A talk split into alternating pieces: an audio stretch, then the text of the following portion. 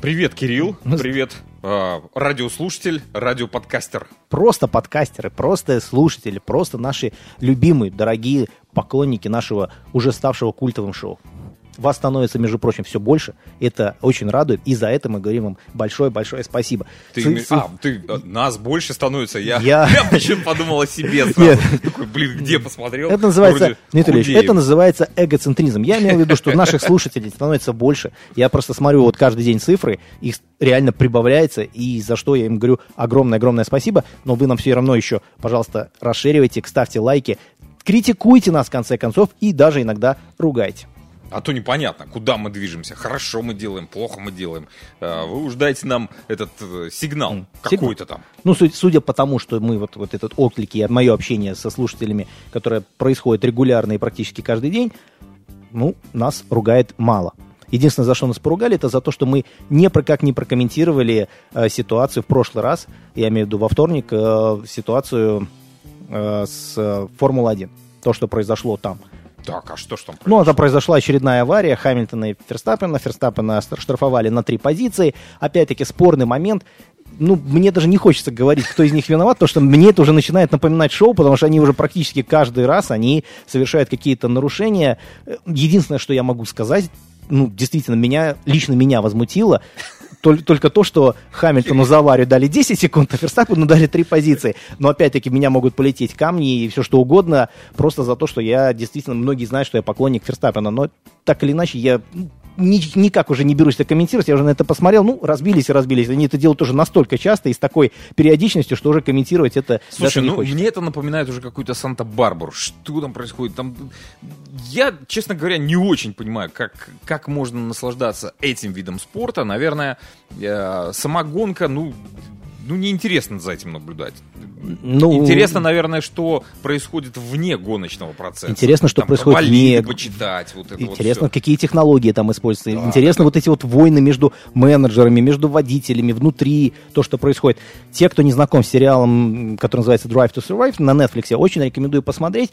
Он будет интересен как тем, кто любит гонки, так, кто хочет узнать больше про гонки, и так, кто их вообще не смотрит, потому что там, ну, действительно, именно вот эти вот жизненные перипетии, жизненные драмы идут без репетиций, как говорится. А, друзья наши, аллилуйя, наконец-то случилось чудо, и правительство Онтарио выпустило наконец-то инструкцию для предприятий, как проверять паспорта вакцинации. И Ну, как же? а, в первую очередь, сейчас мы как-то пару выпусков тому назад рассказывали о том, что правительство Онтарио готовит э, некий ап, э, приложение, где можно будет э, вбить свои данные и получить QR-код. QR-код. Но, к сожалению, не успевают по каким-то причинам к 22 сентября внедрить это, в общем, в жизнь. Поэтому, ребята, жителям провинции нужно будет идти на правительственный сайт, я так понимаю, canada.ca. Там найти информацию, как распечатать сертификат прохождения вакцинации. То есть Как это- распечатать? Просто Ctrl-P нажать, Ctrl-P. ну, ну, т- там будет инструкция, наверняка нужно будет вводить какие-то очередные данные свои, чтобы в этом сертификате был- была информация о вас. Далее. А, В учреждения. Какие учреждения а, вам можно будет с этим сертификатом проходить? Ну, во-первых, а, в бар, вну- внутрь бара зайти, посидеть, э, отдохнуть или выпить, или закусить. Ресторан. Ресторан. Если вы э, намереваетесь ходить кому-то на свадьбу, вам тоже потребуется сер- сертификат в ночной клуб, э, в тренажерочку. В общем, все те места, где народ ходит, так сказать, удобнее им ходить без масок. Поэтому именно в этих местах будут вводить вот эти вот паспорта. Контроль паспортов. Так вот, со стороны э, сотрудников этих э, заведений, да, учреждений, они, значит, должны на входе, я так понимаю, выставить какого-то человека, который будет сверять данные с чем. То есть вы должны прийти не просто с сертификатом распечатанным, я так понимаю, на формате А4. Можно вообще с транспаратом и с плакатом. Я вакцинирован. Вы, должны еще взять ID. И вот, внимание, вопрос. Вы показываете ID, человек на входе сверяет данные с вашего сертификата с данными вашего ID. Если они сходятся, вы проходите. А, Вопрос такой, э, ну, всякие бывают заведения, э, большая концентрация людей может быть, да? И представляешь, насколько это трудоемкий человеческий труд проверить вот это все. Я представляю, какие-то очереди будут. При одной мысли, что я иду в бар выпить пивка и пройти эту процедуру, например, в пятницу вечером или в субботу, э, я просто не пойду ни в какой бар, потому что да ну его нафиг. Я уже слышу, как на меня уже показывают сейчас пальцем и кричат, ага, мы тебя предупреждали. Это я к тому, что в Твиттере Walmart была вот такая новость о том, что начиная с 1 ноября все посетители Walmart должны предоставить доказательства вакцинации, а также э, государственно выданное ID. Это я сейчас перевожу. Э, я не знаю, есть ли это еще в их Твиттере, но я на всякий случай сделал скриншот, потому что я вот ну никак не ожидал, что Walmart будет требовать, Ну, это чтобы... какой-то бред, потому что, опять же, правительство Онтарио э, нас заверило о том, что essential business э, не нуждается ни не в каких нуждается, не будет затронут, но так или иначе, я говорю, я это вот сделал скриншот из, э, из официального твиттера Walmart Canada.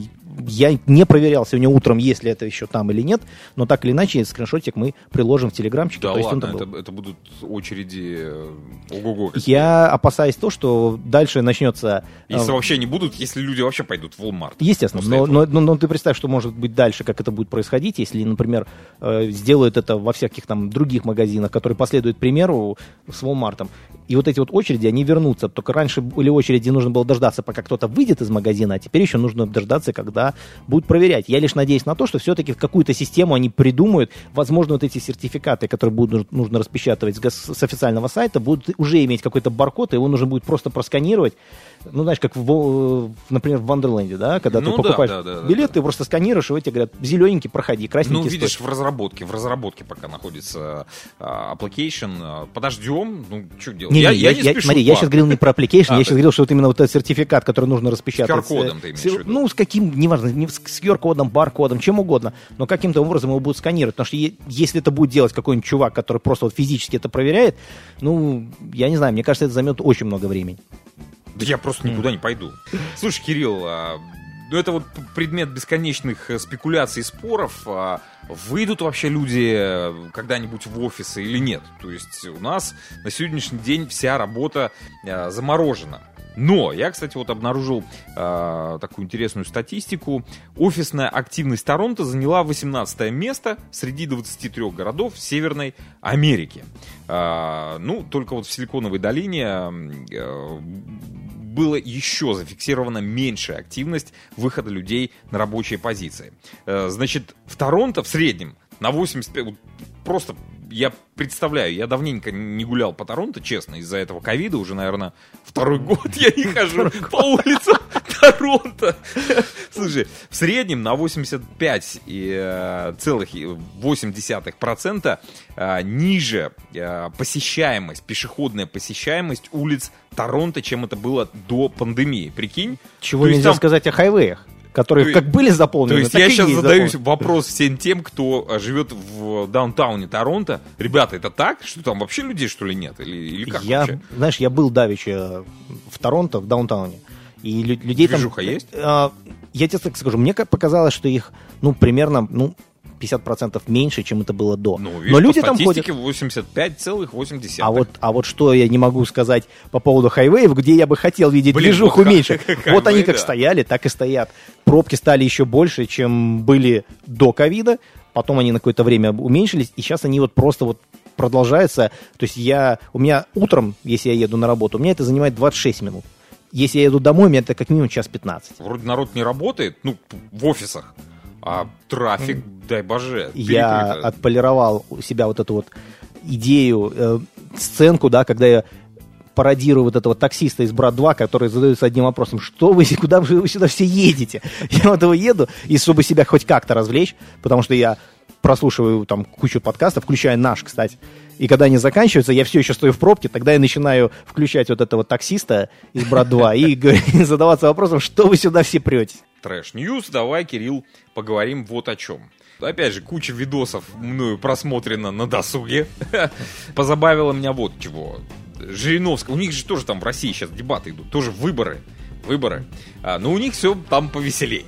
Значит, у Жириновского во время дебатов неожиданно слетели штаны. Я не знаю, это было специально так сделано, под набрать бонусов Хайп. каких-то хайпануть. А, но выглядело это действительно как-то неожиданно для самого Жириновского, то есть он даже немножко так запнулся, подтянул штаны и дальше продолжал какую-то мысль. Но выглядело это, конечно, нелепо. А, что еще меня удивило из э, среды интернет? А, Крис Мартин, Coldplay. Мгм. Любишь такую группу? Еще. О, Молодость. да.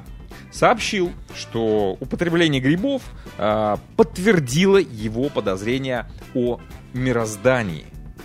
То есть он объяснил, что ни алкоголь, ни наркотики, ни курение, чего-либо там ни было, ничего его не втыкает, он смысла жизни не находит. А вот грибы ему приоткрыли картину мира. Сейчас ему все стало ясно. Ну, в общем-то, если посмотреть э, клипы Coldplay, то, в принципе, можно понять, почему они такие. Теперь. Раньше я не понимал. Вот шутки, шут- шутки шутками, а вот многие легендарные люди, которые э, сделали что-то, принесли человечество, как, хоть как-то изменили мир, начиная от Стива Джобса, заканчивая тем же Илоном Маском, они вот, например, пр- практиковали такие вещества, как, например, ЛСД. Я не к тому, что я вас толкаю или призываю наших слушателей употреблять наркотики, но они это делали и этого даже не скрывают. То же самое можно сказать о других всяких писателях, которые употребляли тоже Ну, разные скажем так, вещества. скажем так, э, они начали это делать после того, как они уже чего-то достигли. Мне так кажется. Нет, как раз таки Стив Джобс, например, он начал это делать... Изначально. из- еще до того... босиком по- до- ну, он, наверное, возможно, он именно поэтому и стал бегать босиком, но именно вот в тот период он употреблял эти вещества. И, ну, хрен его знает, может быть, оно на самом деле помогает. Одно лишь скажу, что вот один наш слушатель, который нас очень любит, он нам очень активно пишет, Леха, привет, он меня пригласил посмотреть «Матрицу 4». И вот он мне как раз-таки сказал, что... Так погоди, э, еще нет. Она еще не вышла, но он меня уже пригласил Ага. в кино, и тебя в том числе. Так вот он сказал, что грибы и ЛСД на нем. В помощь. Он уже пригласил меня и Дмитрия Валерьевича на просмотр вместе с грибами и ЛСД. Все очень просто в нашей стране. Так, а, двигаемся дальше. А, Что меня еще... А, про ковидик. Давай поговорим про ковидик. А, Международный аэропорт Майами, первым в мире, кстати, хорошая новость, нанял собачек для того, чтобы они определяли, кто же из людей болен ковидом. Прикинь, уже появились собачки, которые а, чуют на запах человека больного. Видимо, это связано с тем, что у человека заразного, заболевшего ковид, меняется метаболизм, ну и выделяется какой-то специфический запах. Так что, ребята, принюхайтесь к себе, э, а вдруг вы болеете и не знаете об этом. Или возьмите собачку тренированную. Не, ну ты, Тут- сме- ты смеешься, но, вот запахи разных людей, которые болеют разными болезнями, они на самом деле отличаются. Конечно. И м, когда мне доводилось оказываться там в больницах, то вот, в принципе, люди, которые там больны определенными болезнями, они пахнут по-разному. Поэтому в этом нет ничего удивительного. А вот то, что меня позабавило, это то, что у нас в Торонто, э, ну, в Брэмптоне, да, то, что входит в GTA, в Брэмптоне, собственно говоря, произошла довольно большая авария, когда обычный гарбич трак, это кто здесь не живет, это такие большие машинки, которые убирают мусор, собственно говоря, забирают эти вот баки с мусором. Ну, чувак то ли не справился с управлением, то ли заснул, и бы это было совсем-совсем рано. В общем, он врезался в здание, да, и туда приехала куча тоутраков, естественно, как это обычно бывает. Туда приехала полиция. Но каково же было удивление, про, когда они посмотрели, что находится внутри этого здания, а нашли они там что? Правильно, нелегальную ферму, которая, собственно говоря, выращивала марихуану. Да, марихуана у нас разрешена, но чтобы ее выращивать, нужно лицензию. Там же была целая фабрика практически по выращиванию, целая ферма. Стра- Сразу же все забыли про этот э, гарбич трак, который разбил это здание, разбил эту стену. Чуваков забрали под белые ручки и, собственно говоря, их Спалились. их ждет суд. Ну, а теперь поговорим о дружбе умного пылесоса а, с собачьим говном. А, Не знаю, как тебе... У тебя дома есть умный пылесос? У меня он есть, но он уже перестал работать, потому что, опять-таки, не хочу называть бренд, нам не платят ни за рекламу, ни за антирекламу, но после того, как у него села батарейка, ее оказалось найти очень сложно, а так нашел, а она оказалась по той цене, что можно купить еще одного такого же робота. Но это, кстати, весьма веселая штука, потому что она ездит и работает очень качественно. А, раньше это была большой проблемой, это я сейчас в продолжении новости, да, а, которую в сети а, назвали говнокалипсис. То есть робот-пылесос натыкаясь на собачье дерьмо, которое, ну, у вас разбросано. Порой бывает такое. Случается с собачками маленькими, да, невоспитанными. А, валяется где-то там в уголках каких-то. Натыкаясь на эту кучку пылесос, размазывал ровными слоями по всей территории квартиры вот это вот говно. И когда хозяин приходил, собственно говоря, а, радостно наблюдал картину а, вони и пылесоса и вот это вот все. Сейчас iRobot внедрили наконец-то искусственный интеллект в робота, пылесоса, который сейчас начинает оценивать ситуацию на э, дороге. То есть На они пути- на пути следования. на пути следования.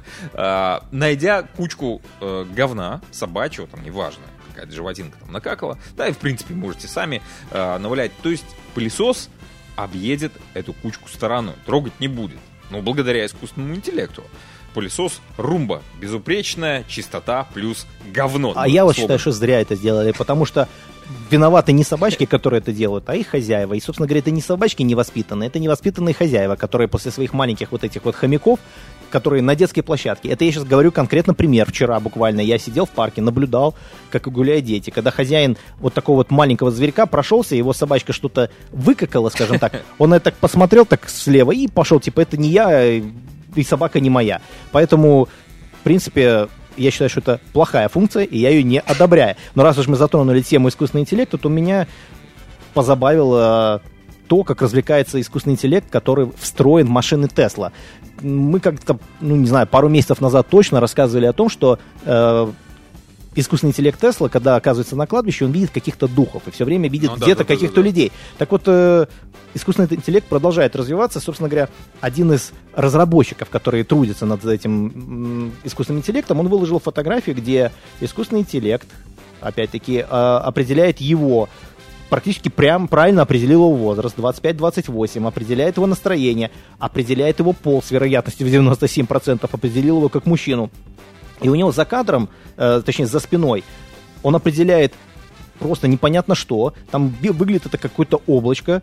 Вот, ну, какое-то тоже, я сейчас фотографию рассматриваю, какое-то помутнение серое. Он определяет, что возраст этого помутнения 250-253 года. Настроение у него злое, а пол его неизвестен. То есть э, вот этот искусственный интеллект, который встроен в Теслу, продолжает видеть духов.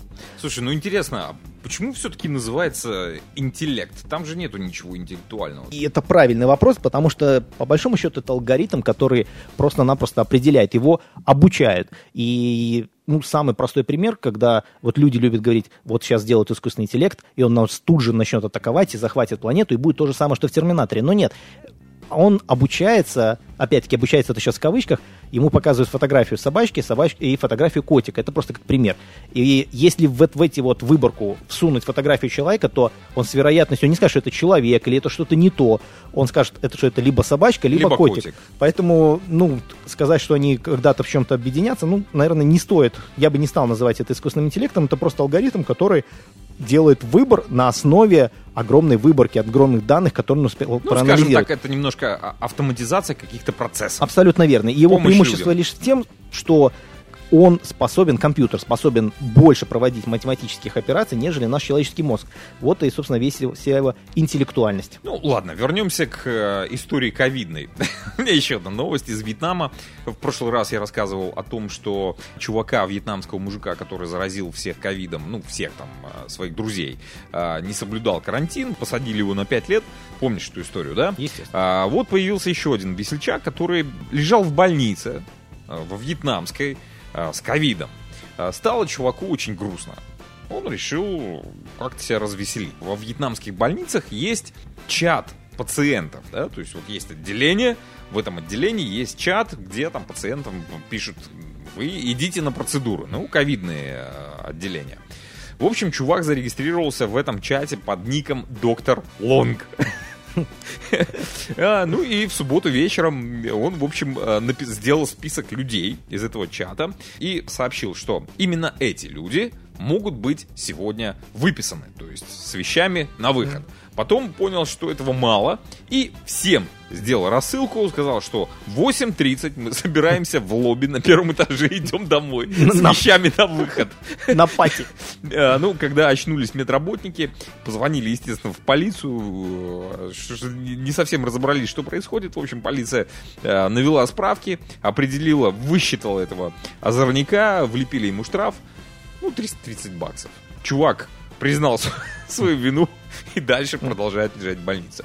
Не Пообещал утеши- больше так не делать, да. Неутешительная новость для тех, кто сейчас сидит дома и не знает, чем себе занять, и, в принципе, любит играть в видеоигры. А связано она с PlayStation. Дело в том, что дефицит консолей нового поколения PlayStation 5, Xbox серии XS не прекратится даже в 2022 году. И об этом с- со ссылкой на заявление представители компании Toshiba сообщила изданию Bloomberg. Дело в том, что по, главам, по словам главы подразделения японской корпорации по производству вот этих вот м, полупроводников, а, основной проблемой на данном этапе является дефицит вот этих чипов, которые вставляются внутри, э, ну, является составля... компонентом, который идет в эти приставки, в эти консоли. И вот этот вот кризис продлится аж до сентября 2022 года, так что, ну, по самому негативному прогнозу, нехватка вот этих комплектующих может затянуться аж до 2023 года, так что, ребята, не выбрасываем свои старые консоли, продолжаем играть на них, ничего страшного не произошло, многие игры поддерживаются, делаются и как для консолей бывшего, предыдущего поколения, так и для нового, так что, в принципе, ничего такого страшного не произошло. Хочется немножко поговорить о бизнесе. Бизнес-идея.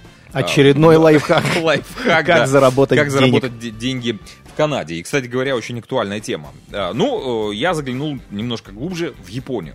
Что там происходит? В Японии стали заправлять, или как, вырабатывать топливо на основе а, жира из рамена. Рамен — это традиционное японское блюдо, бульончик такой. Но, к сожалению, очень много в японских ресторанах, очень много остается остатков этого бульона. И э, один из предпринимателей решил этот бульончик забирать из ресторанчиков и переделывать в биотопливо. В общем, чувак собрал бульон из 2000 ресторанов, делает в день по 3000 литров топлива, зарабатывает. А, Я это к чему? Дело в том, что у нас а, в Онтарио как раз отзывают шкварки свиные. Слышал эту историю? Партия канадской свинины, э, свиных шкварок. Есть подозрение, что они были заражены э, сальмонеллой. Поэтому их отзывают. Ребята, хорошая идея. Скупить эти, даже забрать эти шкварки и сделать из них биотопливо. С сальмонеллезом. Да какая разница, это ж в машину заливать.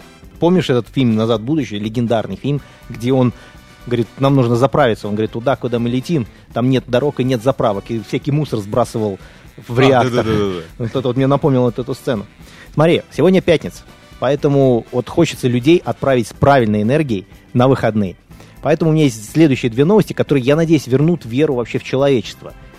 По Давай. крайней мере, мне они вот просто, как, как реклама была Red Bull, Red Bull окры- окрыляет, вот так вот у меня с этими двумя новостями, которыми одна, кстати, от нашей слушательницы. Но первая новость это о том, что британский нацист, звучит как Так. он э, был осужден за хранение подрывной литературы.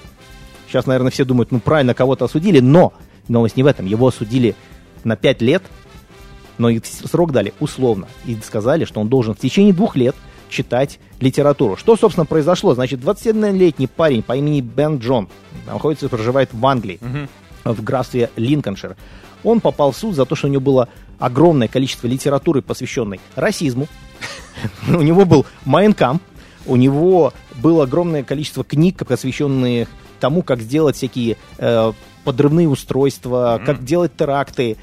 В общем, судья с ним пообщался, и произошло то, чего обычно ну, не ждешь. Он его выслушал и сказал, так, молодой человек, я вижу в тебе искру сознания, поэтому ты у меня будешь читать книжки. Значит, с 11 августа 2021 года он сидит и читает, собственно говоря, книжки. В частности, вот э, он ему сказал, что он должен прочитать, во-первых, всю классику. Он ему предоставил список. Понятное дело, что всю классику там осилить невозможно, но так или иначе, книг там очень много. И начал он, например, с Диккенса.